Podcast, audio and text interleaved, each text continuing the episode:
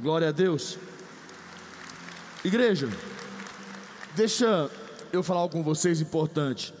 É, nós estamos na campanha da Rosh Hashanah, cabeça do ano, e eu quero falar um pouquinho com vocês hoje, em cima de um tema, de um assunto muito importante. Qual? Ah, quero dar para vocês sete pontos. Quero dar esses sete pontos, preciso. Sete pontos importantes para que você possa estar sempre recebendo providência de Deus. Porque a coisa mais importante nas nossas vidas não é nós estarmos buscando a providência, mas quando nós necessitarmos dela, ela nos encontrar. Muitas pessoas buscam o milagre. E a, e a verdade, você não precisa, você não pode buscar o milagre. Muitas pessoas buscam a bênção, e nós não devemos buscar a bênção. Nós devemos estar alinhados com Deus para quando nós precisarmos de um milagre, o milagre está disponível.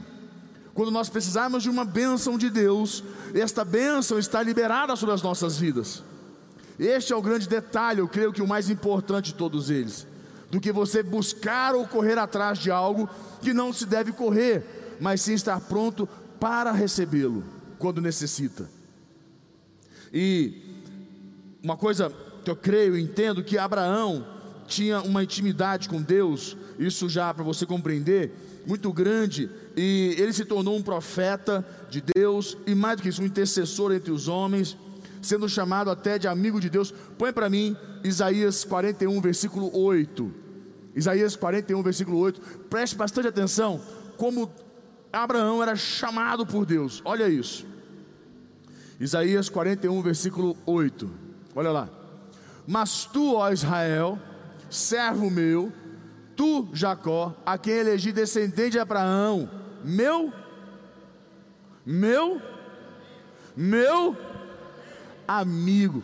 Imagine Deus falando com Israel, e quando Deus falava com Israel, Deus colocou Abraão como amigo, meu amigo. Que expressão poderosa! E esse conhecimento de Deus que Abraão tinha, que ele possuía, extrapolava qualquer situação, pense assim, qualquer situação ou circunstância que se opunha a ele, qual, qual era o obstáculo, qual era a condição, o conhecimento que ele tinha de Deus dava a ele uma, uma, uma força para prevalecer, para se sustentar diante das circunstâncias, que qualquer situação ele, ele vencia, ele derrotava. E é importante nós entendermos isso.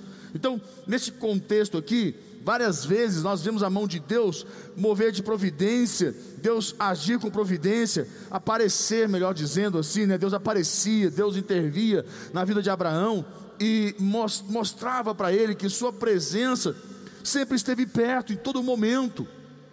Consegue compreender o quanto isso é forte, o quanto isso é importante? Você tem a sua intimidade com Deus, aí ele vai entrando aqui para você ver que eu entendo e acredito que Gênesis 15, versículo 1, põe para mim, Gênesis capítulo 15, versículo 1, para a gente poder ler. Gênesis capítulo 15, versículo 1. Vamos ler do 1 ao 6. Põe lá. Aqui diz assim: olha lá. Depois destes acontecimentos, veio a palavra do Senhor a Abraão, numa visão, e disse: Não temas, Abraão eu sou o teu escudo, e teu galardão será sobremodo grande. Respondeu Abraão: Senhor Deus, que me haverás de dar, se continuo sem filhos, e o herdeiro da minha casa é o, des, é o Damasceno Eliezer? Disse mais Abraão: A mim não me concedeste descendência, e um servo nascido na minha casa será o meu herdeiro? A isto respondeu logo o Senhor, dizendo: Não, será esse o teu herdeiro. Não, não, não será este o teu herdeiro, mas aquele que será gerado de ti será o teu herdeiro. Então conduziu-o até, até fora e disse: Olha para os céus e conta as estrelas, se é que, as, que o podes. E lhe disse: Será assim a tua, a tua posteridade. E seis ele fecha. Ele creu no Senhor e isso lhe foi imputado para justiça.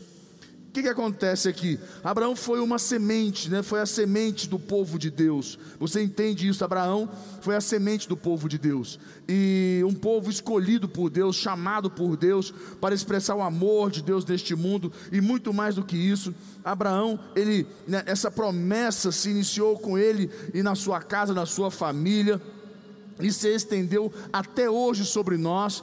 Por isso Abraão, o nosso pai da fé, né? Abraão, é, a, a Bíblia fala, expressa ele como nosso pai, o pai da fé, e mais do que isso, pela vida de Abraão, a bênção de Deus entrou nas nossas vidas, a promessa de Deus entrou, entrou nas nossas vidas, e você vai entendendo que a igreja do Senhor Jesus, ela nasceu debaixo desta promessa e até hoje ela está debaixo dessa promessa, quando Jesus deu esta autoridade a ela, e, e você vai compreendendo, se você tem Cristo como Senhor e Salvador da sua vida, você faz parte deste povo escolhido, que está debaixo dessa promessa.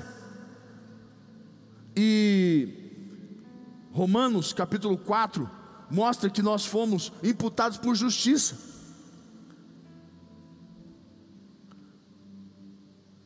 Que a condição de Abraão, a cruz de Jesus, nos deu esta condição de estarmos imputados, nós estamos debaixo desta bênção. O que, que quer dizer isso? Nós temos direito à providência de Deus, nós temos direito a mover do sobrenatural de Deus nas nossas vidas. A questão é: como eu faço para trazer para a minha vida, para a minha história, para o meu dia a dia, este mover de Deus? Estas, estes milagres, estas promessas, ou melhor, a providência de Deus. Porque eu preciso trazer ela para a minha vida. É muito bonito enquanto ela está na condição de teoria ou de palavra. Eu preciso que ela saia da condição de palavra, da teoria e se torne realidade na minha vida. Seja numa situação para quem quer ter um filho ou para quem quer ter uma equipe, quem quer estar trabalhando para ter um lar, uma casa, uma família, ou uma condição financeira, uma empresa, um negócio. Você tem essa palavra de Deus para a tua vida. Agora tem que fazer ela se tornar realidade. E, e eu quero dizer para você, hoje Deus vai mover na tua vida e vai tornar essa promessa realidade em nome de Jesus. Então anote isso. Anote esses sete pontos importantes Anote esses sete pontos importantes que fala sobre esse contexto que eu acredito está isto para quem quiser mais entender um pouco mais. O novo livro do bispo Rodovalho fala sobre isso. E ele fala sobre esses sete pontos que você precisa estar alinhado com Deus para que o milagre de Deus se estabeleça na tua vida ou melhor, a providência de Deus esteja liberada sobre a tua vida, pois nós não temos que correr atrás de providência, nós não temos que correr atrás da bênção, nós temos que estar prontos e quando a necessitarmos, ela, ela, está, ela estará disponível para nós. Primeiro ponto, anote: intimidade com Deus. Toda intimidade com Deus produz segurança para você enfrentar crises. Quando você não tem intimidade com Deus e você vive uma situação difícil, você se abala dentro dela e ela se torna tão grande, tão gigante, tão poderosa que você acaba que você se, seja, você se acaba se entregando e sendo derrotado.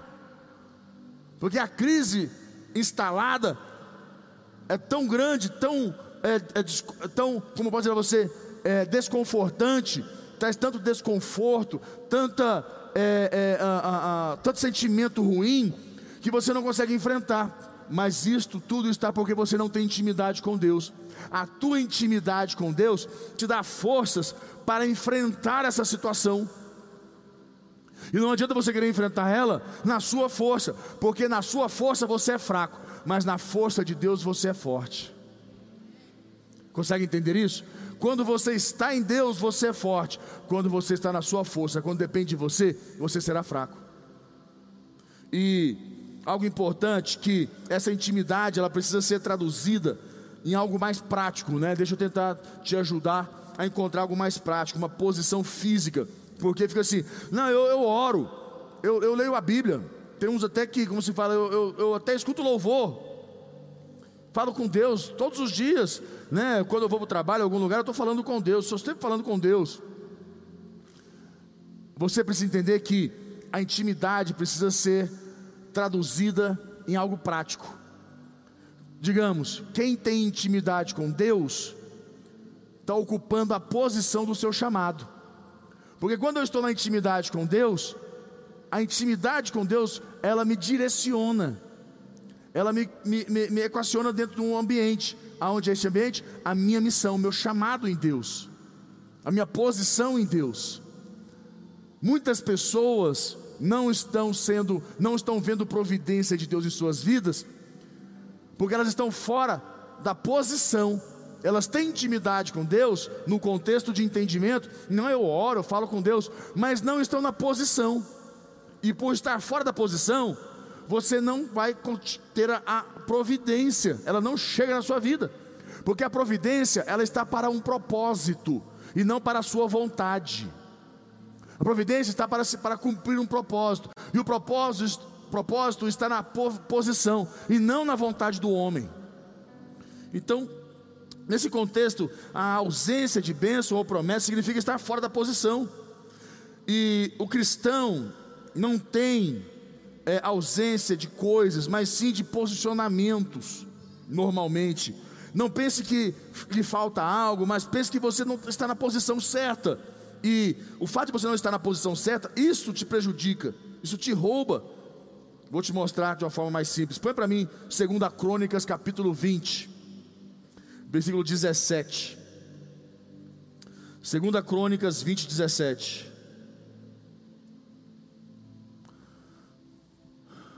Olha lá. Neste encontro não tereis de pelejar. Tomai, tomai acho que vocês podem falar um pouquinho mais forte, não pode? Não. Eu acredito que dá para sair um pouquinho mais de pressão. Tomai posição, ficai parados e vede o salvamento que o Senhor vos dará. O que quer dizer tomar posição, ficar parados? Quer dizer, se está posicione, fique na posição que Deus chamou. A oposição, oposição, as pessoas querem a situação, as circunstâncias, a vida quer tirar você da posição. Porque a vida, as obras do mal, as circunstâncias, quando elas tiram você da posição, elas vencem você, elas derrotam você, porque elas sabem que enquanto você estiver na posição que Deus te chamou, você terá a providência de Deus. Se for força, é força, se for fé, é fé, se for cura, é a cura, se for restauração, restauração. Mas se você estiver fora da posição, Ele te vence. Porque você vai precisar de algo e você não vai receber. Porque este algo que você precisa, a providência que você precisa, está disponível na posição e não na sua vontade, não na sua posição, mas na posição que Deus te chamou. Então ele fala: Senhor vos dará, ó Judá e Jerusalém, não temais, nem vos assusteis. Amanhã sai-lhes ao encontro, porque o Senhor é convosco. Quer dizer, não saia não sai da posição, não deixe que coisas externas, aqui é o momento que o exército iria enfrentar uma situação e eles teriam medo, e Deus falou: não saiam da posição, quer dizer, fica firme onde você está.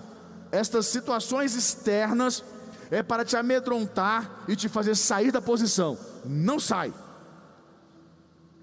fica firme. E esse texto mostra a importância de nós permanecermos firmes na posição que Deus tem para nós, Deus ordena para nós. E eu vou um pouco mais longe com você e quero te mostrar que você lembra que Malaquias, Malaquias 3:10, só para a gente recapitular, Malaquias 3:10 fala de um tem um momento que, que fala assim, é, Malaquias 3:6 fala assim, o povo questiona fala com Deus, pergunta a Deus por que, que eles estavam debaixo de uma situação de tanta escassez financeira, tanta ausência de providência de chuva. Eles plantavam e não tinha chuva, a semente morria, secava e perdia-se. Eles falaram: Deus, o que está acontecendo? Onde nós temos falhado com o Senhor? E Deus falou com eles: Vocês têm me roubado nos dízimos e nas ofertas. Vocês saíram, vocês se afastaram desta posição, deste princípio. E quando vocês se afastaram, secaram a fonte dos céus, o céu fechou, o céu encerrou. E Deus falou com ele depois de Malaquias 3:10. Deus falou assim: Trazei todos os dízimos à casa do tesouro e provai-me nisto. Deus fala: Me provem se eu não abrirei a janela dos céus e derramarei sobre vós bênçãos sem medidas.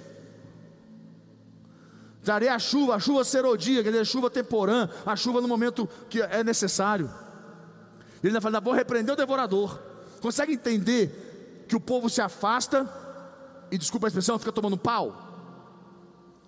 Todas as vezes que você tomou pau, foi porque você se afastou da posição?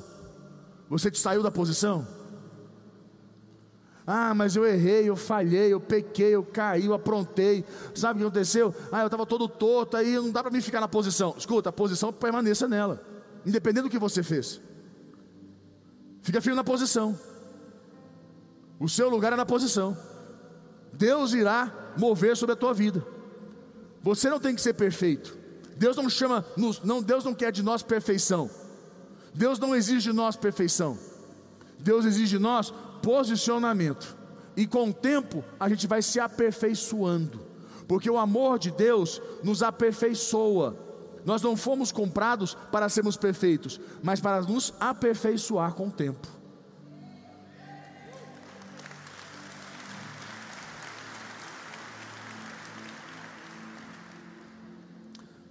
Aprenda uma coisa, lembre-se que não são os princípios de Deus que precisam se, se readequar à sua situação, mas é você que tem de se posicionar perante o que o Senhor lhe ordenou.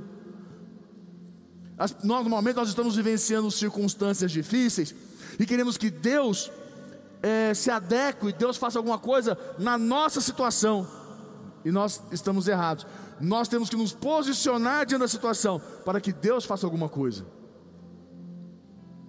Não adianta você dizer que ama a Deus, respeita a Deus, mas você está longe do altar. A igreja é o ponto de contato, lembre-se sempre disso.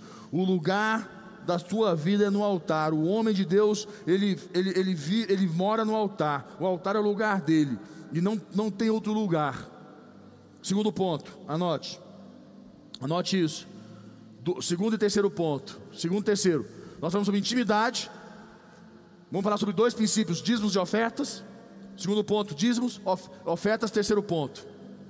É bom você entender isso. As pessoas, eu nunca falei, nunca ministrei sobre dízimos e ofertas numa pregação. É sempre um momento dízimos e ofertas, mas é importante você entender. E você, isso é uma coisa que você vai tirar suas conclusões. Eu já tenho as minhas. E não tenho dúvidas quanto a elas. Mas eu preciso que você entenda e compreenda que ser fiel nos dízimos e nas ofertas é uma posição espiritual muito importante. Quando você dizima, quando você entrega teu dízimo, você não tem noção a quantidade de demônios que são amarrados, repreendidos e frustrados. Todo o dinheiro pertence a Mamon. Quem criou o dinheiro? Se Deus, Deus é dono do dinheiro, se o dinheiro é de Deus, entenda uma coisa muito séria o dinheiro é pobre, o dinheiro é pó, o dinheiro é pobre. Deus não pode ser dono do dinheiro, Deus é dono das riquezas. A Bíblia diz que Deus é dono do ouro e da prata, e o ouro representa a glória de Deus, e a prata representa a redenção de Deus. Deus não é dono do dinheiro, Deus não criou, dinheiro, dinheiro não vale nada para Deus. No entanto, que tudo que o dinheiro pode comprar não tem valor. Se o dinheiro pode comprar a sua honra, você não tem valor.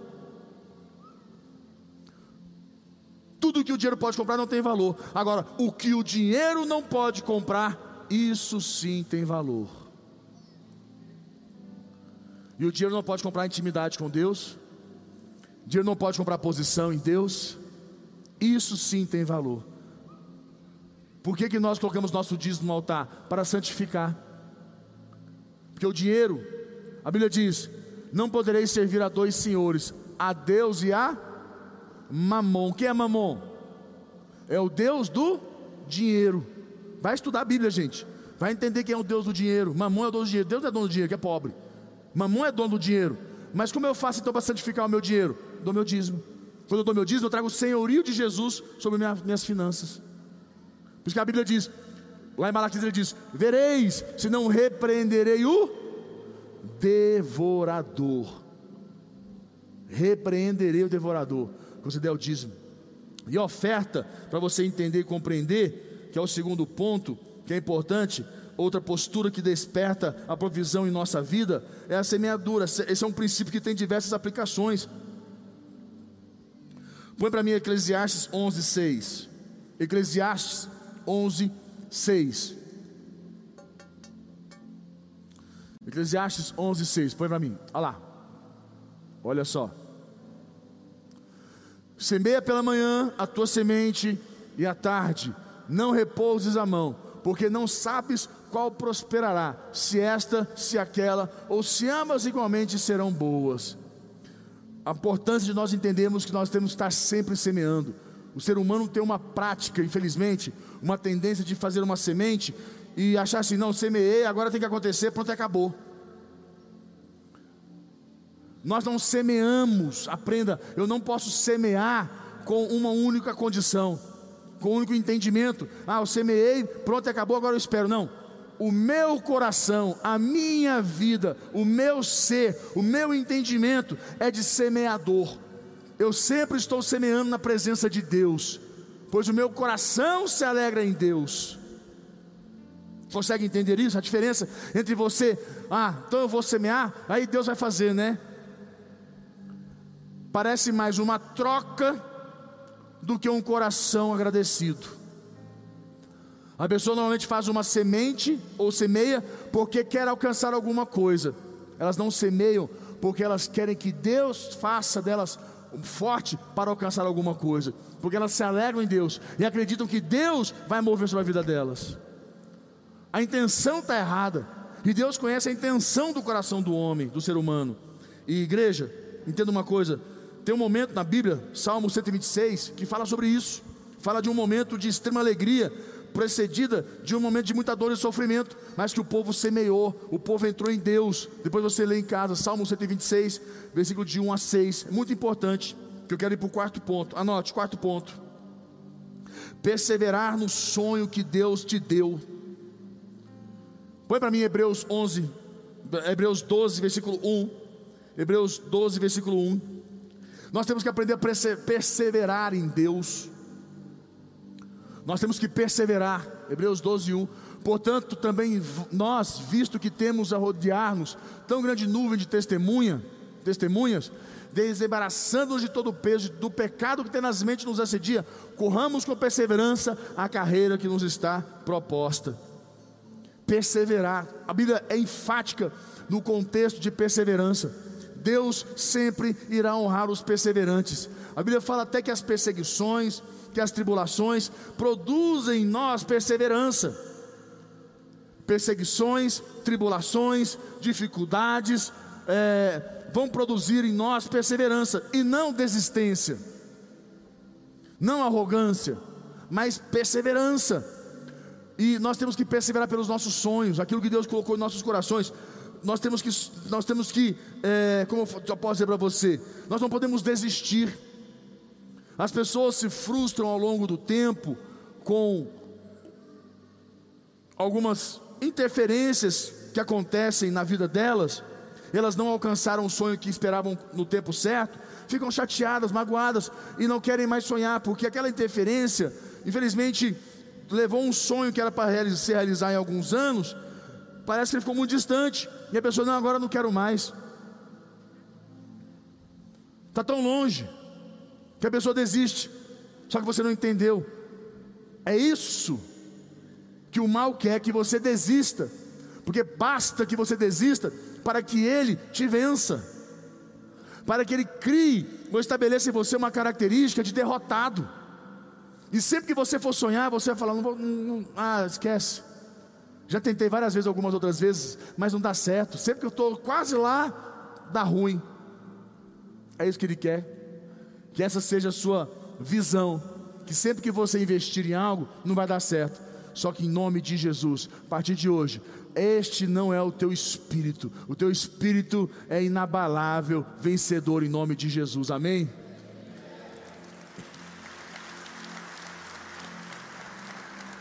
Anote o quinto ponto: intercessão. Intercessão. Lucas 11, 9 e 10, vou só ler. Lucas 11, 9 e 10, põe para mim. Lucas 11, 9 e 10. Coloca para mim, por favor.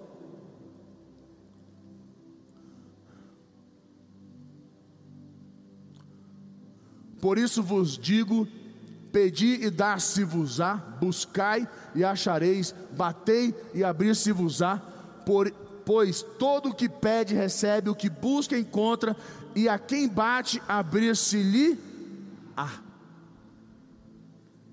A intercessão, orar, orar, orar, orar. E tem aqueles caras que falam assim, aquelas pessoas que dizem assim: Ah, já orei demais e não acontece nada. Se você orou demais e não aconteceu nada, é porque você orou de menos. Ore mais até alcançar. E no dia que você alcançar, quem diria? Você sabe quantos testes foram feitos para descobrir a luz elétrica? Sabe quantos testes? Você sabe quantos testes foram feitos para poder descobrir que uma máquina poderia voar? Você sabe quantos testes foram feitos para cada descoberta? E você quer orar um pouquinho já quer que aconteça. A oração é como se diz: nós testamos a, a ideia é encontrar eletricidade, então nós vamos testar até encontrar. Não é fazer certos testes, se não der certo, larga para lá. Nós vamos orar, não é para ver se até tanto tempo se der certo. Nós vamos orar até dar certo. Este é o entendimento do, persevera, do perseverante. Sexto ponto, anote. Uma coisa muito importante na vida de quem quer providência. Quando você depende de Deus, quando a sua vida realmente depende de Deus, a providência só vem de Deus. Se você não tem outro altar, se você não tem outro Deus, se você só tem um único altar e um único Deus, então a tua providência tem que vir de Deus, desse único Deus. A questão é que o altar das pessoas é dividido. Sabe o que quer dizer isso? O coração das pessoas estão divididos. As pessoas têm um altar de Deus na igreja, mas elas também têm um altar da vida delas, que é a vontade delas, que é o jeito delas, que é a maneira delas. E quando você divide o altar, quando o altar está dividido, ele não subsiste, ele não prevalece. Então, depender de Deus é ter um, Deus como seu único altar, a única fonte da sua vida. E nós temos que aprender isso. Deus precisa ser a única fonte das nossas vidas. E sétimo e último ponto, anote: estrutura emocional. Equipe de louvor pode posicionar. Estrutura emocional. É como se fala, nervos de aço. Já ouviu essa expressão? Nervos de aço. Pessoas que Deixa eu tentar te dar uma, uma expressão simples. É ser barraqueiro não resolve problema. Ser barraqueira, dar chilique, arrumar confusão, estressar, falar grosso, gritar, bater mão na mesa, isso não resolve as coisas.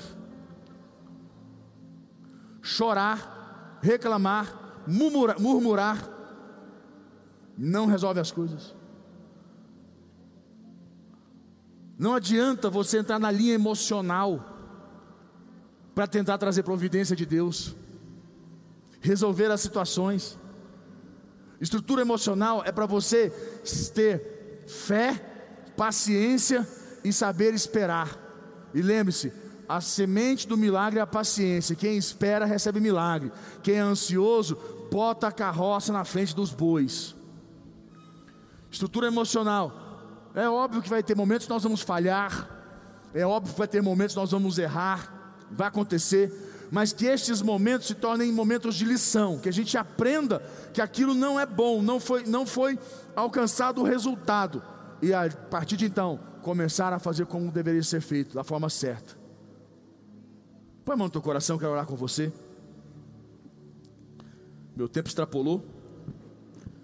Pai, nós te pedimos, em nome de Jesus, que o Senhor esteja trabalhando em nossas vidas. Nós não queremos correr atrás de bênção, nós não queremos correr atrás de promessa, nós queremos estar prontos na posição que o Senhor nos chamou para estar. E assim, quando necessitarmos da promessa ou de uma bênção, elas estarem ali, disponíveis, nos aguardando. Como no teu coração? Aonde você tem falhado com Deus? Na intimidade? Os olhos fechados. Na intimidade, na posição, nos dízimos, nas ofertas, na estrutura emocional. Não tem buscado o Espírito Santo para autocontrole. Aonde você tem falhado com Deus? Na oração, na dependência. Fala com Deus.